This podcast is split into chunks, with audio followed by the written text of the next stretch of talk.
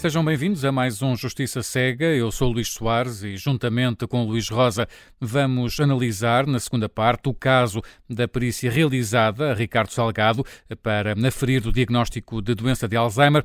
É com a ajuda de Sofia Briços, médica psiquiatra e psiquiatra forense, perita do Instituto Nacional de Medicina Legal. Mas primeiro vamos ouvir o testemunho do juiz José Igreja de Matos, presidente do Tribunal da Relação do Porto, numa conversa que gravamos na semana passada. Bem-vindo. O José Igreja de Matos é presidente do Tribunal da Relação do Porto, exerceu até há poucas semanas também a liderança da União Internacional de Juízes, a maior associação internacional de magistrados judiciais. Claramente, a greve dos funcionários judiciais tem marcado a atualidade da justiça, com greves sucessivas que se iniciaram ano passado, mas se agravaram de forma muito significativa desde janeiro. Qual e como tem sido o impacto da greve no Tribunal da Relação do Porto? Desde já, muito obrigado pelo convite e por estar aqui. Bom, eu suponho que o impacto terá sido semelhante aos outros tribunais pelo país fora. Um impacto forte, negativo, uh, que se prolonga no tempo, sem que surja uma solução à vista. Os, os, funcionários judiciais são uma peça fundamental uh, na, na, orgânica da justiça, na engrenagem da justiça. Não há ninguém que diga o contrário. É, é, e, e, quem trabalha nos tribunais sabe bem que é assim: advogados, magistrados judiciais, Ministério Público. O funcionário tem um papel central, nuclear. Aliás, eu, pouco depois de tomar posse na, no Tribunal da Relação, fiz um, uma homenagem ao funcionário judicial. Criámos uma, uma, enfim, uma situação, uma cerimónia com, com um momento musical justamente para enfatizar a importância dos funcionários judiciais uh, no, enfim, no sistema judicial português. E vejo com alguma tristeza, confesso, penso que é um sentimento generalizado para todos os operadores uh, da justiça, que realmente o problema se prolongue no tempo, não se resolva com os encargos, sobretudo para os cidadãos que resultam dessa, dessa situação. Está marcada precisamente para esta segunda-feira uma reunião entre o Ministério da Justiça e o Sindicato Oficiais de Justiça para a apresentação do novo Estatuto desses profissionais, abrindo de seguida um período de discussão pública. 10 de janeiro deste ano que a ministra Catarina Sarmenti Castro diz que só vai resolver o problema no final deste ano, ou seja, no final de 2023. Consegue perceber esta inação? É que isto significa deixar a administração da justiça sob uma pressão muito forte. Bom, a senhora Ministra melhor explicará. Nós, operadores, aqueles que estamos no terreno, sentimos que o prolongar desta situação no tempo prejudica fortemente, eh, enfim, a eficácia, a qualidade, a prestação de serviço de justiça. E, e, de facto, seria desejável que esta situação já tivesse sido ultrapassada há muito. De resto, esta, esta, esta situação, eh, este problema é eminentemente salarial e, por isso, eh, está mais do lado da, eh, da, da dotação orçamental do Ministério da Justiça, mas há também queixas desde há muito de falta de meios, que parece, mais uma vez, ter a ver com essa falta de capacidade por parte do Ministério da Justiça. Nos últimos dias soube-se também que em Lisboa, o Tribunal da Relação de Lisboa, pode ser alvo de um despejo por parte de uma seguradora. No seu entender, José Igreja de Matos, tem havido alguma falta de vontade política para investir na justiça?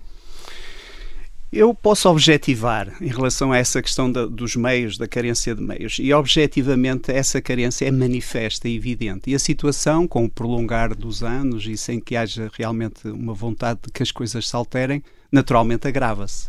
De ano para ano sentimos eh, de facto essa, essa situação. Falando concretamente do meu tribunal, Uh, repare, ontem tivemos eh, a secção criminal, eu estava a conversar com os colegas, os processos são cada vez mais complexos, com muitos recursos dentro de um mesmo processo, muitos volumes, muita análise da prova. Uh, hoje a impugnação da matéria de facto é praticamente recorrente e temos poucas, pouca forma de, de conseguir agilizar os procedimentos. Uh, se eu perguntar quantos assessores, por exemplo, tem o Tribunal da Relação do Porto, uh, provavelmente a maioria dos cidadãos dirá: hum, não sei, se calhar são poucos. Temos zero. Hum. Nenhum. Mas o Conselho Superior da Magistratura já abriu uma bolsa de, de assessores, não é? é? Certo, existe um projeto. O que é certo é que nós não temos quaisquer assessores. Mesmo para os trabalhos mais eh, rudimentares, digamos, de preparação do acórdão, aqueles trabalhos, digamos, de, de, forma, de formatação, de preparação, uh, trabalho material, se quisermos, o juiz, solitariamente, tem que proceder a essa, a essa tarefa. Tem que escrever as peças, tem que fazer tudo. Tudo, tudo. tudo. No, nos tempos europeus, como é que é? Não, não, não é não... Eu, tenho, eu, eu, da minha experiência, como, como foi explicado no início do programa, eu fui presidente da União Internacional dos Magistrados. Já vamos abordar mais especificamente Sim, isso. e também fui presidente da Associação Europeia de Juízes durante cinco anos. E não conheço nenhum tribunal superior onde não exista de facto uma assessoria, não exista um apoio ao magistrado. Uh, poderá eventualmente haver, em, em, designadamente nos países de leste, onde as dificuldades tam também são, como todos sabemos, muitas, mas de facto é, é muito complicado gerir o sistema e torná-lo eficaz perante esta escassez de meios. Eh, essa, essa eficácia da, da, da justiça, enfim, tem, uh, tem, tem, como, uh, uh, tem como base e, e, temos essa experiência das diferenças do tempo de resolução entre o processo penal, entre a justiça penal e a justiça comum, enfim, temos aqui tempos muito diferentes. No crime económico ou financeiro temos processos que demoram 10 anos, o, o, caso BPP, por exemplo, só após 15 anos é que está perto do fim. Há esta discrepância processual também de alguma forma causa uma, um dano na imagem da justiça junto à opinião pública? Acha que, que tanto o Poder Judicial como o Poder Político estão sensibilizados para esta questão dos tempos diferentes na, na justiça para casos mais complexos e menos complexos? Esse dano é manifesto. Uh, nós que estamos no sistema e procuramos servir a causa da justiça, vemos com tristeza, mais uma vez, com alguma, até com alguma amargura à medida que os anos passam, que a imagem pública da justiça seja de facto negativa. Até porque, enfim, com a parcialidade de quem está no sistema há 34 anos, eh, a maior parte das pessoas que neles tra que trabalham no sistema dão o seu melhor, são pessoas altamente qualificadas, com um empenho absolutamente inatacável, no caso dos funcionários, uh, sem, sem, muitas vezes sem limites de horas. E, no entanto, e, no entanto, a imagem é negativa, a sensação relativamente aos processos que referiu de, um, de uma excessiva de longa, em que, em que de facto eh, existe, e, e, e é evidente, existe o desagrado por, por parte dessa, das pessoas que sentem essa de longa, tudo isso de facto deixa-nos numa, numa situação que de alguma forma nos constrange causas, suponho que será a uhum. pergunta inevitável. Bom, eu, eu penso que o diagnóstico já está feito. O Sr. Presidente do Supremo Tribunal de Justiça tem-no exaustivamente indicado. Existe uma necessidade de reforma, sobretudo dos procedimentos, do Código de Processo Civil. E porquê e... que essa reforma não acontece? Bom, terá que perguntar... É, é, muito, fala, é muito falado e, como, como o doutor está a dizer, é, fala-se muito, mas parece que só se fala, que depois não há uma consequência.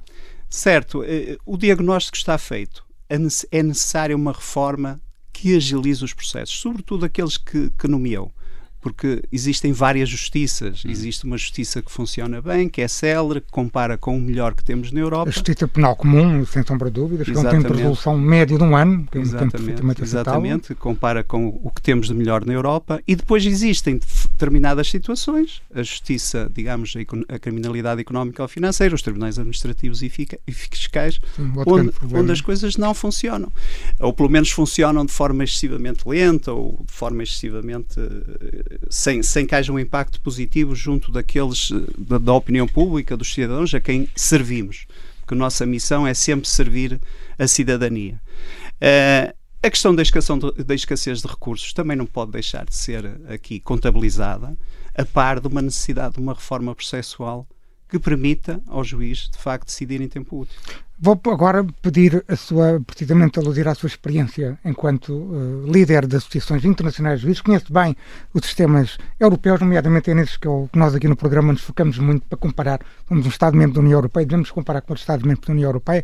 Vou-lhe dar vários exemplos concretos num sentido de perceber-se o que é que o doutor pensa sobre formas, por exemplo, penal. Uh, uh, que possam ser feitas. Na Holanda, por exemplo, os juízes de primeira instância têm o poder de limitar o número de testemunhas ou produção de prova em audiência. Por exemplo, no Reino Unido, que é um sistema muito diferente do nosso, os juízes de primeira instância têm o poder de recusar liminarmente a interposição de recursos e sem que essa decisão seja passível de recurso. Na Alemanha ou em Itália, há a possibilidade dos arguídos terem um sistema de colaboração premiada ou mesmo acordos de sentença. Em França e na Alemanha, em certas circunstâncias e em processos, estão, em determinados processos, também é possível a execução de penas de prisão efetiva antes do trânsito em julgado. Nenhuma destas ideias faz sentido para a nossa cultura judiciária. São excelentes exemplos. Eh, realmente eh, sinalizou três, quatro situações que permitem eh, tornar mais efetiva a justiça e fazê-lo através daquilo que é a autoridade democrática do sistema judicial, dos juízes. Um dos problemas que temos em, em, em Portugal é a dificuldade do juiz afirmar a sua autoridade Uma dentro falta do de poder processo. do juiz. Sem dúvida, sem dúvida. E porquê que acha que se deve esse receio do poder político dar mais poder aos juízes, do ponto de vista da alteração da lei, do ponto de vista legislativo? Eu penso que ah, o discurso público está um bocadinho enviesado. Fala-se muito em excesso de garantismo, é uma expressão que se, que se costuma utilizar e que eu penso que é uma expressão particularmente infeliz porque as garantias devem existir, são, são absolutamente inatacáveis num Estado de Direito Democrático e elas não podem ser excessivas. As garantias devem ser exercidas naquilo que é a necessidade de proteger o direito de defesa e do contraditório, mas todo o sistema existe para produzir uma decisão. E tem que ter um equilíbrio. Evidentemente. E acha e, que está desequilibrada a balança em Portugal? Manifestamente. Eu penso que eh, se nós erigíssemos a celeridade como um dos pilares estruturantes do sistema de justiça, nós rapidamente veríamos que as reformas tinham que acontecer. Eh, em Portugal existe uma ênfase particular na questão eh, enfim, do processo equitativo, da decisão justa, mas esquece aquilo que é uma garantia fundamental do artigo 6 da Convenção Europeia dos Direitos do Homem, que é uma justiça em tempo útil. Isso também é uma questão de direitos humanos. Evidente, evidentemente. Uh, se, se, a justiça não é exercida em tempo útil, ela simplesmente inexiste. Destes, destes exemplos práticos que eu lhe dei há pouco, qual é que acha que deveriam ser, se calhar, as prioridades para termos uma justiça mais célere eu, em Portugal? Eu, eu, outros? eu penso que, se, por exemplo, aquilo que citou da possibilidade de executar uma pena, ainda que não estejam todos os, os recursos esgotados, que, enfim, é, é uma modalidade que existe, como, como bem sublinhou. É, é Depois do, do enterramento da matéria de facto, que em Portugal é com a decisão da relação. Exatamente, exemplo. exatamente. Por exemplo, a autoridade do juiz para recusar a, eh, a admissão de determinados tipos de recursos manifestamente dilatórios. Nós, no Tribunal da Relação do Porto, temos essa experiência em que manifestamente muito do, daquilo que se argumenta é simplesmente para ganhar tempo num exercício legítimo é importante sublinhar claro, isto, no exercício claro. legítimo, de direito. exatamente, de quem tem a obrigação de defender claro. o seu cliente. Nós temos é que encontrar contrapresos para que de facto a justiça funcione. Não acha também há aqui algum receio dos juízes? Eu compreendo que, obviamente, que o juiz aplica a lei, uh, só pode fazer aquilo que a lei permite. Mas não acha que também há um receio da parte da judicatura, dos magistrados judiciais, de às vezes uh, serem uh, e tercerem aquilo que a lei já permite. Vou-lhe dar um exemplo concreto. O Código de Processo Civil, por exemplo, tem uma norma clara e aplicável ao processo penal contra as manobras dilatórias, em que o juiz pode recusar a admitir um recurso que, que seja manifestamente dilatório. É raríssimo essa norma ter, ser aplicada. Não acha que também há aqui um receio da, da judicatura de, de ir por aí? Sem querer cair em excessos técnicos e explicações muito, muito jurídicas que são sempre, enfim, mais O nosso programa não é para juristas, mas tenta comunicar a, justiça. Exatamente, e, e, procurando limitar a questão. É certo que existem alguns mecanismos, é certo que objetivamente eles são pouco utilizados, mas também não é menos certo de que mesmo o exercício desses mecanismos está condicionado à possibilidade de sobre eles ser exercido um, um, um posterior escrutínio. Ou seja, nós estamos um bocadinho enredados numa teia que de alguma forma prejudica essa proatividade. Precisamos de um respaldo legislativo mais forte. E, e, precisamos uh, também uh, de mais uh, poder para os juízes, isto um, passados quase 50 anos, 25 de Abril, um, ainda existe algum problema político e cultural relativamente ao poder dos juízes? Não tenho uma resposta definitiva, admito que sim mas também, como bem disse, já passaram 50 anos. Hum. Mas uh, seria, seria, seria uh, um reforço do poder dos juízes, seria também uma fórmula para tentar uh, promover a celeridade processual? Eu penso que é mais um reforço do princípio da legalidade. Ou seja, através da lei, que a lei efetivamente se cumpra. Porque um dos problemas que nós temos é que as leis não são executadas, não, não, não são implementadas, não são não, não, o chamado enforcement que falam os ingleses. E, e se, se, a lei existe, mas ela não atua na sociedade, não é, não é sentida pelas pessoas, de pouco serve. Um dos pilares do Estado de Direito Democrático, é a justiça, acaba por ser afetado, não é? Absolutamente. Existe uma autoridade democrática E essa autoridade democrática tem que ser exercida. Eu vou-lhe dar um exemplo. A questão ambiental. Nós temos hoje, não só em Portugal, na Europa, no mundo, um quadro legislativo bastante rigoroso, tecnicamente apetrechado, mas depois a execução dessas leis ambientais simplesmente não é posta em prática. Outro, outro uh, problema na, na, Justiça é o acesso às magistraturas. Um, de ano para ano, uh, o Centro de Estudos Judiciários tem cada vez menos candidatos e as médias de, de, acesso são também cada vez mais baixas, o que faz com que existam receios sobre a qualidade dos candidatos que vão integrar o corpo de magistratura judicial e também da magistratura do Ministério Público. Um, o que é que é preciso fazer para tornar esta carreira um, nas magistraturas mais atraente, sendo que os licenciados em Direito parecem preferir ir para outras profissões?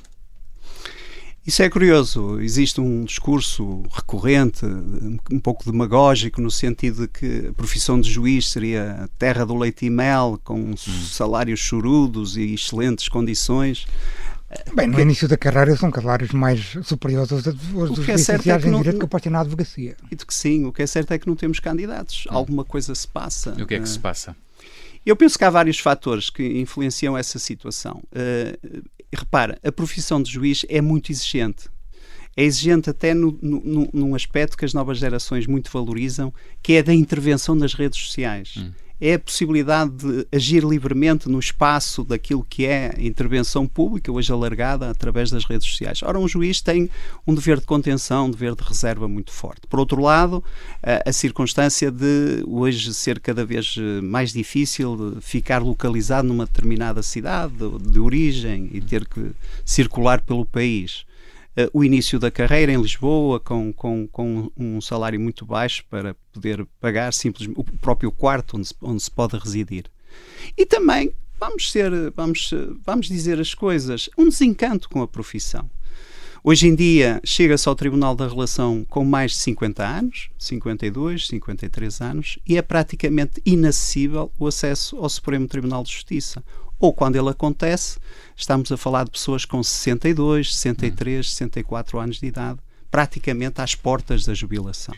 Isso é um outro problema que nós temos, que é termos hoje um Supremo Tribunal de Justiça francamente envelhecido. Uh, Por exemplo, o, o, Presidente atual nem sequer vai fazer o mandato normal, faz só três anos e, e tem que se jubilar. E possivelmente o próximo e o a seguir, porque quando, quando o juiz ascende ao Supremo Tribunal já são poucos os anos que lhe restam para, para terminar a carreira. Hum.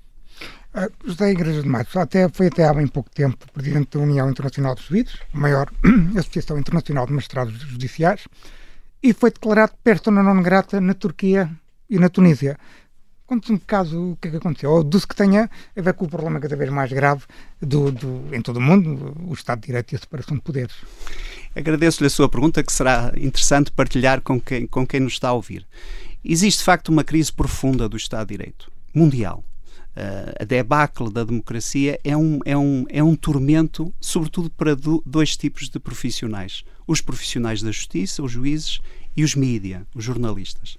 Normalmente os sistemas autoritários atacam sistematicamente estes dois contrapoderes. Quem escrutina os poderes públicos, quem escrutina o poder político, ao fim e ao cabo. Exatamente. Certo é que, no meu caso particular, que enfim terá pouco interesse, eu, eu, enquanto Presidente da Associação Europeia e depois Presidente da União Internacional, tive a oportunidade de intervir publicamente em defesa, enfim, do, da democracia, do Estado de Direito, da condição dos juízes na Turquia, onde mais de 3 mil juízes foram detidos, expulsos da profissão, cerca de 4.400. É uma espécie de golpe de Estado de, de Erdogan. Uma, uma situação absolutamente inacreditável. Nós recebemos centenas de cartas de, de pedido de apoio de juízes no sentido que lhes fosse dado algum dinheiro para poderem sobreviver.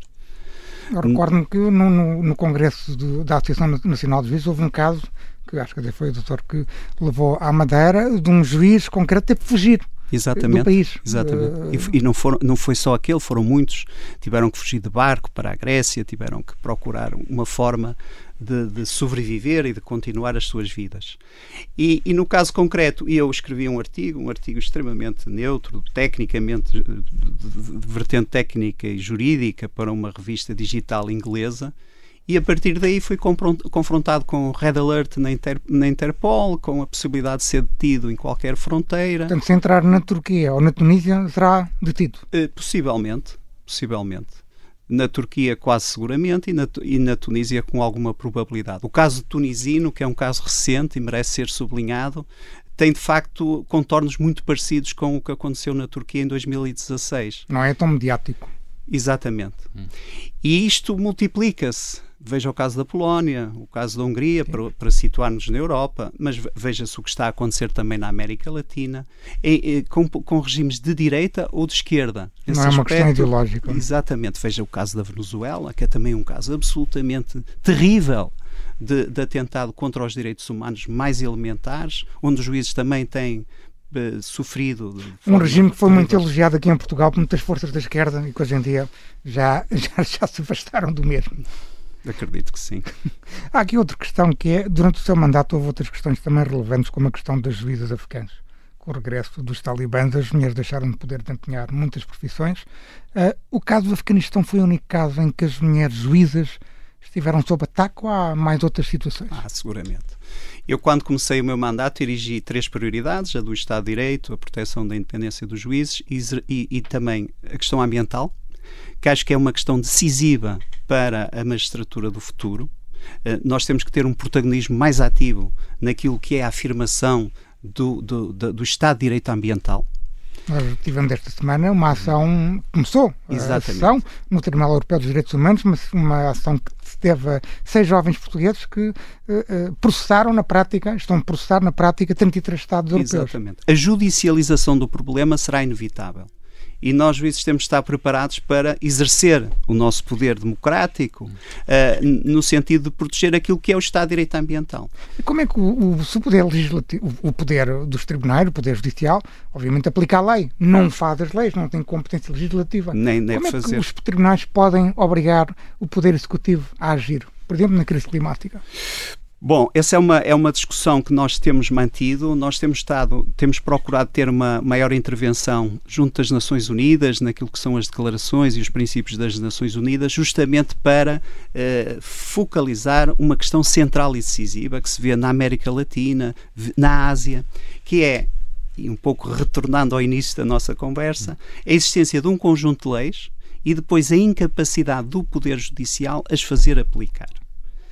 Uh, existe como, como, um cinismo, uh, digamos, institucional, em que os Estados, sobretudo aqueles que têm recursos naturais, eh, que estão mais so, so, ameaçados, depois de, constroem umas leis, muitas vezes com apoio das Nações Unidas ou de entidades internacionais, um conjunto de declarações de princípio, muito saudadas pela, pela, pelos políticos de turno, mas depois, no terreno, o que verificamos é que os, os juízes que têm, que têm a incumbência de fazer aplicar essas leis não têm, de facto, o poder, a autoridade, a capacidade de o poder fazer através de vários mecanismos uh, que, que, enfim, são conhecidos, desde logo as, as de longas processuais.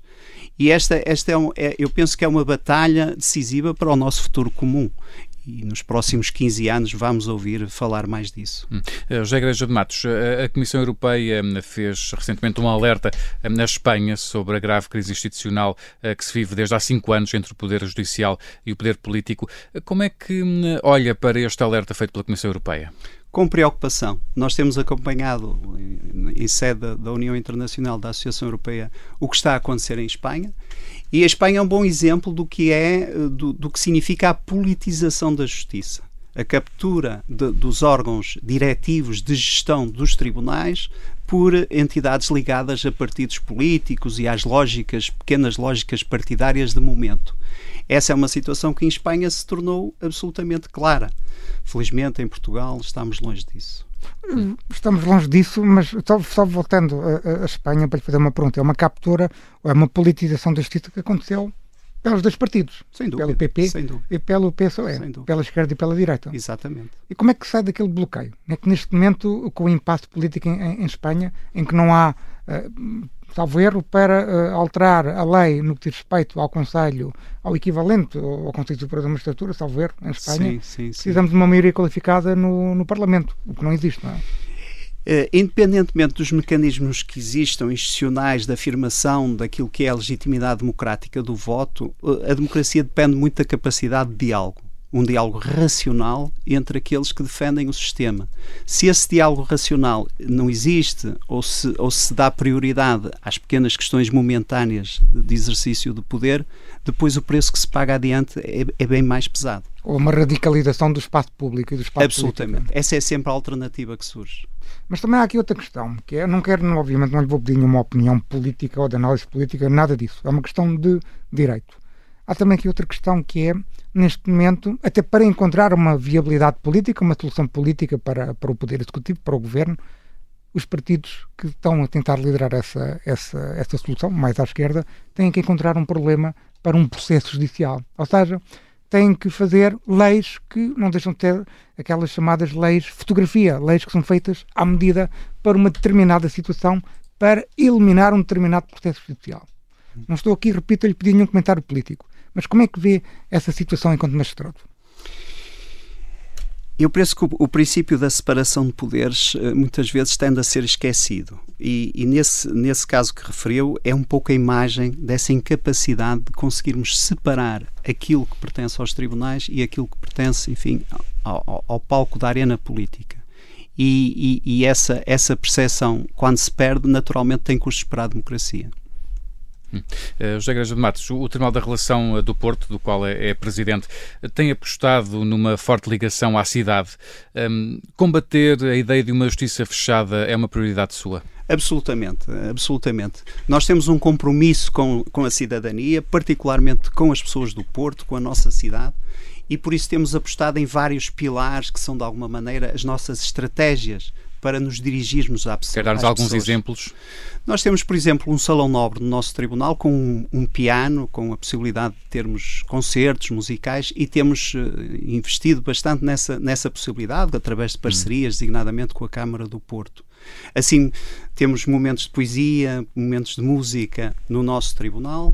Temos também uma dimensão social, uh, apoiamos quatro instituições de solidariedade social uh, através de diferentes iniciativas. Temos também uma forte participação naquilo que é uh, as parcerias com a academia e com a advocacia. O, uh, a advocacia é um parceiro essencial no exercício da justiça. Aliás, a crispação entre profissões jurídicas é algo que nós tentamos contrariar e felizmente no Porto temos, uma, temos um ambiente muito saudável nessa, nessa perspectiva. E depois, por exemplo, mais uma vez, a questão ambiental.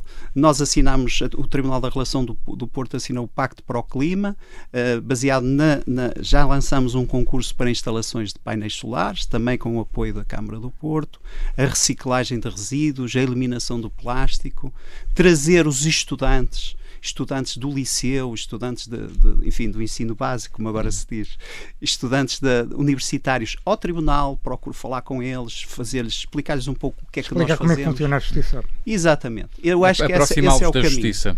E, uh, universidades sénior também, hum. procuramos que elas visitem, que nos visitem, uh, que haja uma percepção eu não diria mais positiva, mas pelo menos objetivamente mais informada sobre aquilo que é a nossa atividade do dia a dia. E que a justiça não é uma coisa que está ali num sítio intransponível e que não se consegue lá chegar todos os dias ouço isso. Quando, quando recebo pessoas no tribunal, ah, isto afinal não é assim. Bem, isto, assim quando as distante. pessoas não entram no tribunal, sempre com algum receio, que isso também acontece regularmente. É natural e legítimo. Uh, as pessoas dizem, eu nunca entrei num tribunal e eu procuro contrapor, olha, para desgraça minha, eu entro todos os dias. José Igreja de Matos, eh, Presidente do Tribunal da Relação do Porto, muito obrigado por ter vindo ao Justiça Cega. Obrigado Até à próxima. Muito obrigado. Muito obrigado. obrigado.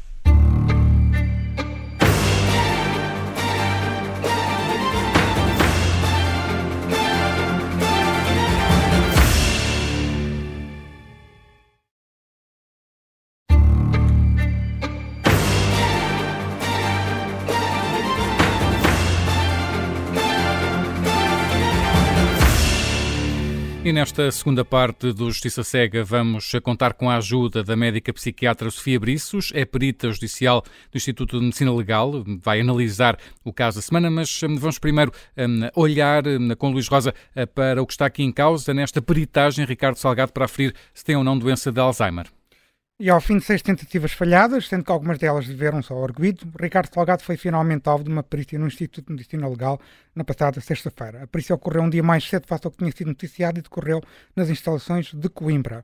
A defesa do ex-banqueiro pede que a doença de Alzheimer seja constatada pelo Colégio de Peritos do Instituto Nacional de Medicina Legal e, seguindo os quesitos que têm apresentado nos diferentes processos que visam Ricardo Salgado como arguido, quer que os peritos avaliem a capacidade cognitiva de seu cliente, nomeadamente a nível de memória e capacidade de interação pergunta-resposta. Hum, é esta perícia de que estamos a falar, Luís, decorre no âmbito do processo EDP, que começa a ser julgado amanhã e no qual Ricardo Salgado está acusado de ter corrompido Manuel Pinho ao pagar-lhe pagar cerca de 15 mil euros mensais, enquanto Pinho foi Ministro da Economia do governo José Sócrates. O objetivo final dos advogados Francisco Prensa de Carvalho, Carvalho e Adriano Schilarci com esta perícia é simples: arquivar os autos do KDDP e transpor tal eventual arquivamento para outros processos que envolvem Salgado. Esta foi a primeira vez que o juiz de um processo criminal aceitou a perícia pedida pela defesa de Ricardo Salgado, desde 2021 tem tem tentado convencer os tribunais penais a realizar a mesma e só agora, até agora só tinha tido sucesso num processo civil.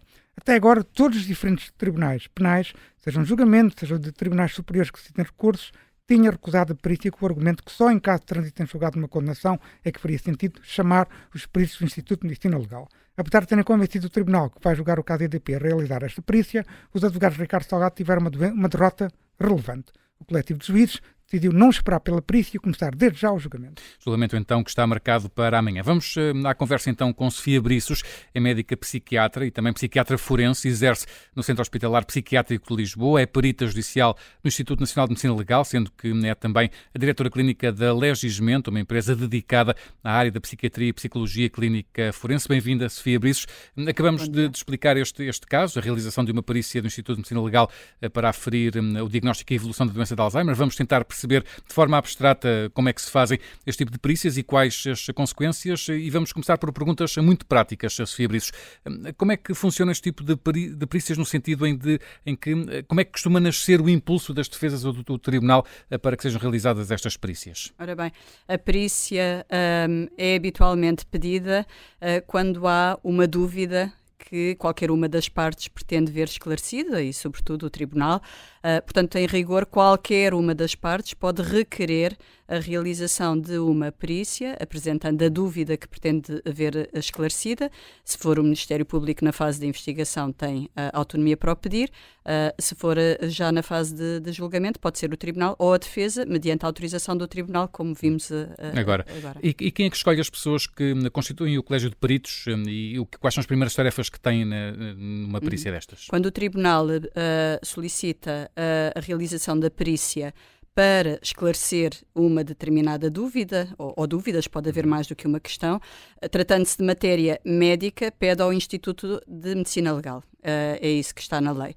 O Instituto de Medicina Legal recebe uh, o pedido e, mediante a dúvida que é colocada, vai decidir qual é que é a especialidade médica mais indicada para dar resposta àquela ou àquelas dúvidas. Uh, se for uma dúvida de ortopedia, pedirá um ortopedista. Se for um caso em que se justifique um psiquiatra, será um psiquiatra.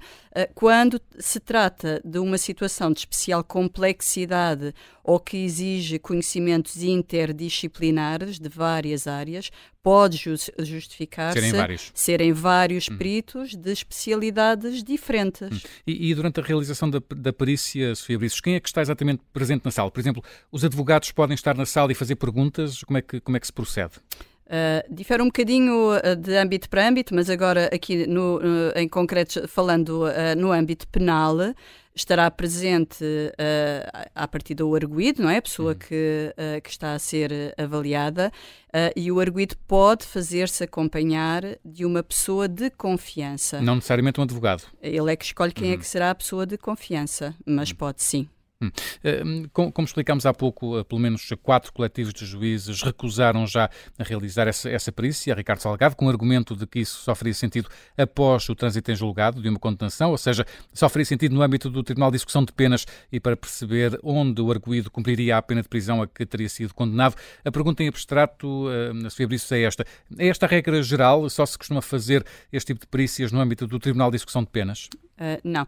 De, uh, a perícia faz-se em qualquer altura do processo, mas acima de tudo o que interessa é perceber qual é a dúvida. Hum. Uh, ne, se a dúvida é perceber se a pessoa está capaz de entender uma pena, então aí, se calhar, valerá a pena ser feita uhum. depois da pena ser aplicada. Não se vai uh, uh, colocar essa pergunta antes da pessoa ser sentenciada numa pena.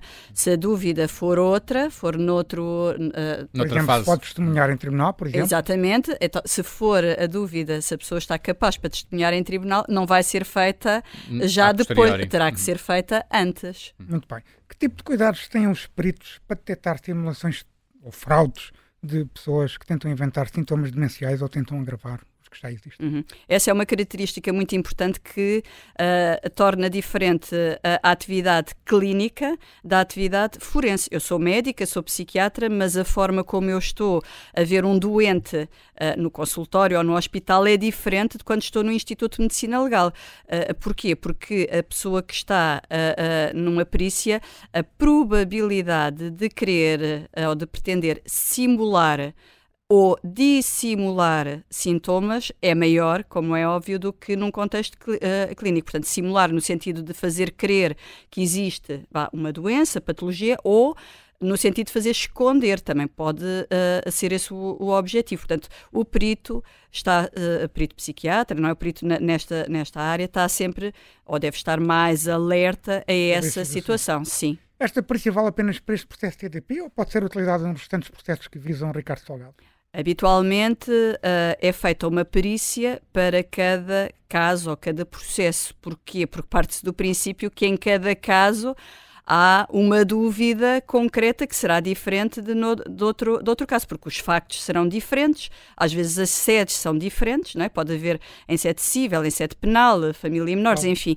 Portanto, dependendo da dúvida que uh, o tribunal ou as partes têm, aí se fará uma perícia.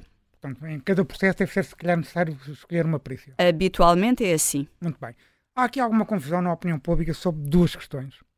Alguém ser declarado inimputável por padecer de uma anomalia psíquica no momento em que praticou os crimes e, outra situação, que é esta que estamos aqui a falar de Ricardo Salgado, alguém ter uma doença degenerativa durante o processo penal, durante a tramitação do processo penal. Sendo certo que Ricardo Salgado não, ser, não quer ser declarado inimputável, explique-nos em abstrato a diferença entre estas duas situações e as suas consequências. Ok. Então, uma das principais atividades do perito psiquiatra forense em âmbito penal é exatamente avaliar situações de uh, eventual inimputabilidade. O nosso trabalho é perceber se, à data em que foram cometidos certos factos, que serão provados depois em tribunal, se aquela pessoa tinha uma doença mental, portanto, essa é a primeira pergunta: tinha ou não tinha uma doença mental nessa data, e se fruto da doença mental nessa data, aqueles factos foram levados a cabo por influência da doença.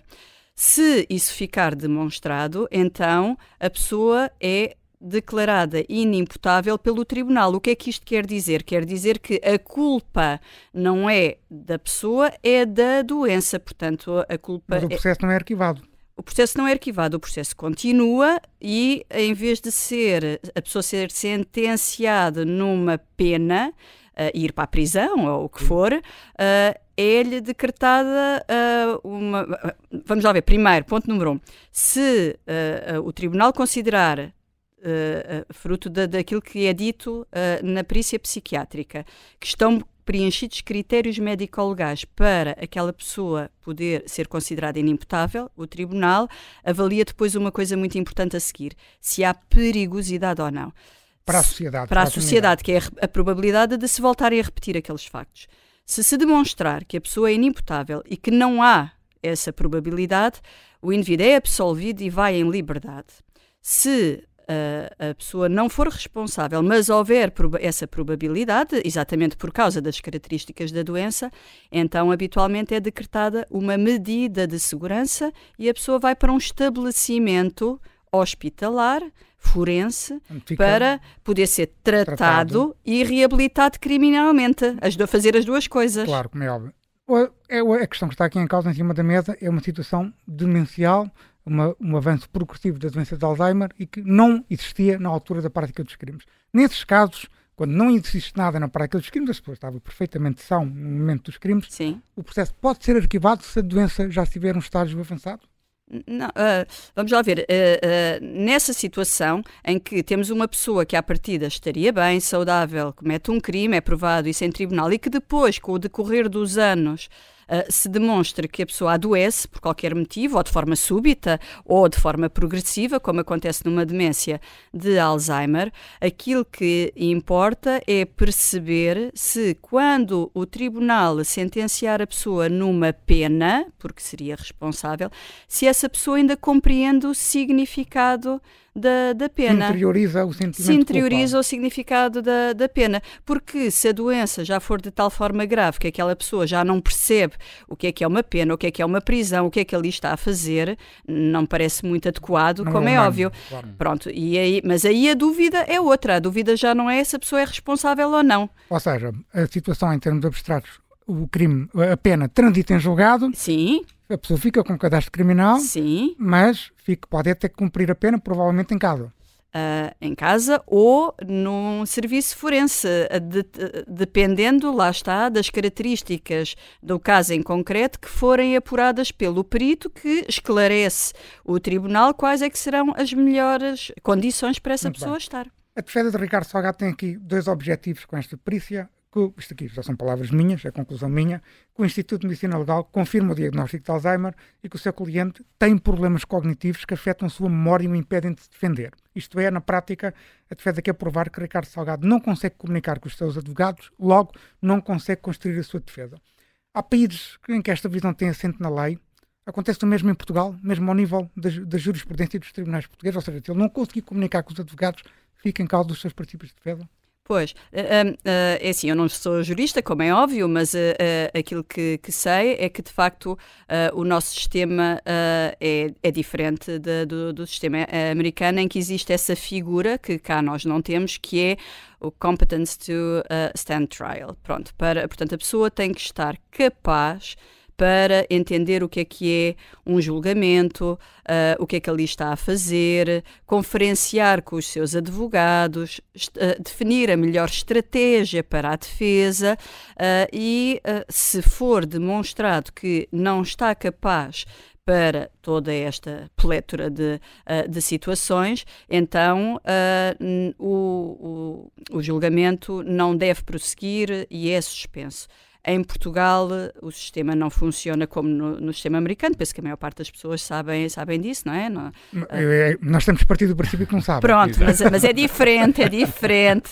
Nós O vamos. nosso sistema é diferente. É, vem dos romanos, tanto quanto sei, portanto é um Pronto. bocadinho, di- é um bocadinho Portanto, diferente. Digamos que se o, o- o advogado tem que defender o cliente com os factos que tem no processo e a Sim. comunicação com o cliente, o cliente, por exemplo, se recorda dos factos ou não, acaba por ser irrelevante, é isso? Quer dizer, não é completamente, eu não diria que é irrelevante, mas eh, eh, no sistema português eh, eh, o, o arguído não é, eh, estabelece um mandatário, não é? Tem alguém que o defende, ou tem um defensor eh, oficioso e o, É o advogado. e o advogado, não é? É que vai, eh, à partida, eh, defender os melhores interesses e delinear essa estratégia. Não quer dizer que a pessoa não seja ouvida, como é óbvio, não é? Mas quando se otorga uma procuração a dar poderes ao advogado, é exatamente para que ele eh, faça as coisas no melhor interesse. E, portanto, em Portugal, essa figura não é habitualmente aplicada. Não, Não, ainda não há jurisprudência nesse sentido.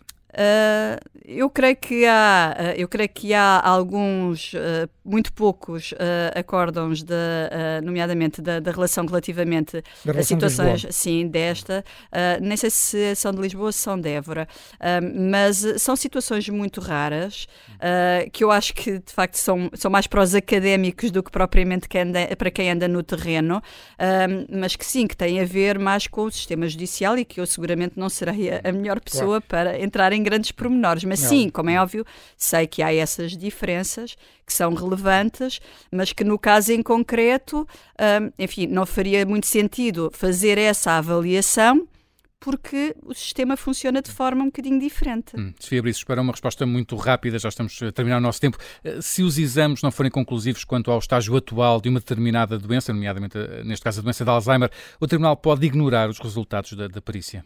O Tribunal habitualmente não ignora, porque, uh, uh, inclusivamente, a perícia feita no âmbito penal presume-se subtraída à livre apreciação do julgador. Quer dizer que o julgador, se não concorda, se não compreende o que ali está, das duas, uma, ou pede esclarecimentos ao perito, ou pode pedir uma segunda perícia. Uh, mas uh, habitualmente não mete na gaveta e não finge hum, que não claro. exista. Hum. Se abrisses, médica, psiquiatra, psiquiatra referência, obrigado por ter vindo à Justiça Cega. Muito obrigada eu. Tempo agora nesta Justiça Cega para as alegações finais do Luís Rosa. Luís, é tempo para as tuas notas para a atualidade da semana e começamos hoje pela positiva. A juíza Tânia Loureiro Gomes, titular do caso Banco Privado Português no Juízo Central Criminal de Lisboa, é a tua balança de hoje porque é que se destaca por ser equilibrada e ponderada porque foi dinâmica e ágil, decidido, decidindo e bem, de forma rápida, os requerimentos da defesa do ex-banqueiro Fernando Lima, queriam impedir a prisão do ex-administrador do Banco Privado Português, condenado a uma pena de prisão de seis anos. A juíza eh, Tânia Loureiro Gomes rejeitou e bem esses recursos, alguns deles que tinham algum, até alguns contornos caricatos, como o recurso relativo à aplicação da Jornada Mundial da Juventude a um cidadão com mais de 50 anos. É disto que a Administração da Justiça precisa dos juízes que não complicam, não compliquem e que não tenham medo de aplicar a lei. Hum. Eh, o novo Estatuto dos Oficiais de Justiça, Luís, ainda não está claro esta semana, porque é que ainda está de olhos vendados? Porque, como o Observador tem noticiado, nunca houve qualquer pré-negociação com os oficiais de justiça sobre este novo Estatuto. O novo Estatuto já foi publicado e só agora, porque é obrigatório por lei, é que o Governo iniciará uma ronda de negociações com os dois sindicatos. Resta saber se esta negociação será apenas formal ou será uma verdadeira negociação que resolva de uma vez o problema da greve dos oficiais de justiça, que tem causado graves e enormes prejuízos à administração da justiça. Os, dois os líderes dos dois sindicatos estão pessimistas e há, de facto, razões para isso. Um, e por fim, uh, Luís, a perícia realizada Ricardo Salgado também ainda não está clara esta semana, porque é que ainda está de olhos vendados? Como ouvimos agora na conversa que tivemos com a doutora Sofia Brizes, a lei portuguesa não permite, ou pelo menos não há jurisprudência que esteja ainda consolidada, eh, que a defesa de Ricardo Salgado atinja os seus objetivos, ou seja, que os autos sejam arquivados apenas pelo facto de Ricardo Salgado ter doença de Alzheimer. Vamos ser claros, Ricardo Salgado não é inimputável. O ex-líder do BES estava perfeitamente são quando terá cometido os crimes como associação criminosa, corrupção, abuso de confiança, fraude fiscal e mais uma série de crimes que lhe são imputados pelo Ministério Público em diversos processos criminais que estão em diferentes fases. Outra coisa é, Ricardo Salgado pode padecer de uma doença degenerativa, mas isso não significa necessariamente que os autos sejam arquivados. Sendo certo que a defesa de Ricardo Salgado tem todo o direito em lutar pelos direitos dos seus clientes e Francisco Prensa de Carvalho e Adriano Schilaggi não têm poupado esforços, e muito bem, os direitos da defesa têm que ser respeitados, também é que o nosso sistema penal assenta no humanismo, no respeito pela dignidade de todos os cidadãos, é importante recordar, como dizia José Maria Judiciário numa entrevista que me concedeu, ninguém quer que uma pessoa que não sabe quem é vá presa. Mas insisto, também é certo que a lei é igual para todos. E a defesa de Ricardo Salgado não pode querer que lhe sejam aplicadas regras que não se aplicam aos restantes cidadãos. E é com as alegações finais do Luís Rosa que termina mais um Justiça Cega. Estamos de regresso de hoje a oito dias. Até para a semana. Até para a semana.